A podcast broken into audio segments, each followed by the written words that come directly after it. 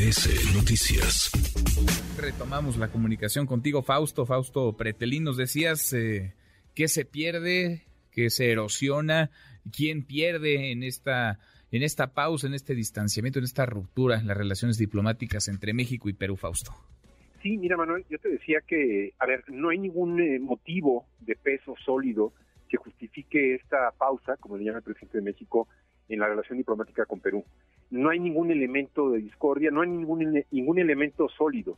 Eh, es a partir de una libre interpretación que tiene el presidente de México sobre la constitución en Perú que permite el juicio político hacia los presidentes. Por eso hay que ver el contexto general, es decir, en las últimas dos décadas ha habido varios juicios políticos en contra de presidentes y han habido presidentes que están en la cárcel de Perú. Entonces, eh, si no si no se analiza en el, entorno y si no se analiza y no se respeta la Constitución peruana, pues se cae en la libre interpretación en el sentido de que el dogma político quizás del presidente López Obrador lo lleva a simpatizar más con Pedro Castillo que con su sucesora. Pero en términos reales, es decir, sin interpretaciones, lo que quiso hacer Castillo fue un autogolpe de Estado. En ese sentido, creo que eh, no se puede tomar una decisión con base a los dogmas, y no con base a las relaciones diplomáticas que tenemos entre los dos países, ¿no?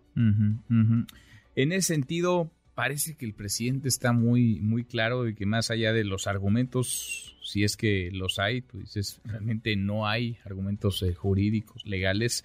Eh, es un asunto ideológico, ¿no? Es un asunto en donde incluso él le ha dado asilo, ha cobijado a la familia de Pedro Castillo, a su esposa, a sus, a sus hijos, se niega a entregarle la presidencia eh, de la Alianza del, del Pacífico y parece no sé qué se gana, por eso pregunto en el terreno, digamos, de la diplomacia, pues va a seguir estirando la liga. Ahora, más allá de que sea o no defendible Dina Boluarte, ahora nos decía nuestro corresponsal Héctor Villa, en el Perú tiene muy malos índices de aprobación, muy baja popularidad, pero le, tocaría a un gobierno como el de México eh, confrontarse así, pelearse así con con un régimen como, como el peruano, con estos antecedentes, además, cuando sí a Pedro Castillo le salió el tiro por la culata, él mismo, digamos, quería disolver al Congreso, enquistarse en el, en el poder y pues consiguió todo lo contrario. Ahora vive y duerme en una cárcel del país que algún día gobernó Fausto.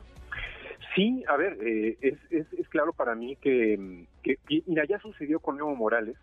A Evo Morales también se le sitúa como un ejemplo para la democracia, pero no se analiza lo que ocurrió en el 2016 cuando él violó la constitución que él mismo redactó en un referéndum que la mayoría de la población boliviana ya no quiso verlo en las boletas electorales del 2019 y sin embargo eh, se presentó a las elecciones y generó pues hasta muertos, ¿no? En el caso de, Pedro Castillo entiendo eh, que es una lástima que la Alianza del Pacífico que nació eh, despolitizada en un momento en donde el chavismo estaba creciendo estos cuatro países, Perú, Colombia, Chile y México, decidieron mejor hablar de negocios, hablar de la sociedad, hablar, de intercambios de estudiantes, y fue uno de los mecanismos más progres, ¿no? En, su momento, la Alianza del Pacífico, y hoy es una tristeza que esté empantanada, que esté ideologizada, que esté abandonada por el presidente de México, porque en realidad la presencia pretemporal la debe de tener Perú y no Chile en este momento, ¿no? Sin duda, sin duda, pues a ver en dónde topa el asunto. Por lo pronto están en qué le decimos pausa, rompimiento, están qué las relaciones entre México y, y Perú congeladas. ¿Cómo están, Fausto? Mira, e, están a punto de romperse. Eh, eh, digamos que para eh, interpretando lo que quiere decir el presidente de México, quizás están en un foco amarillo preventivo. no existe el, el, término pausa en las herramientas diplomáticas pero eh, por ejemplo España también está en pausa, ¿no? Según el, gobierno de México.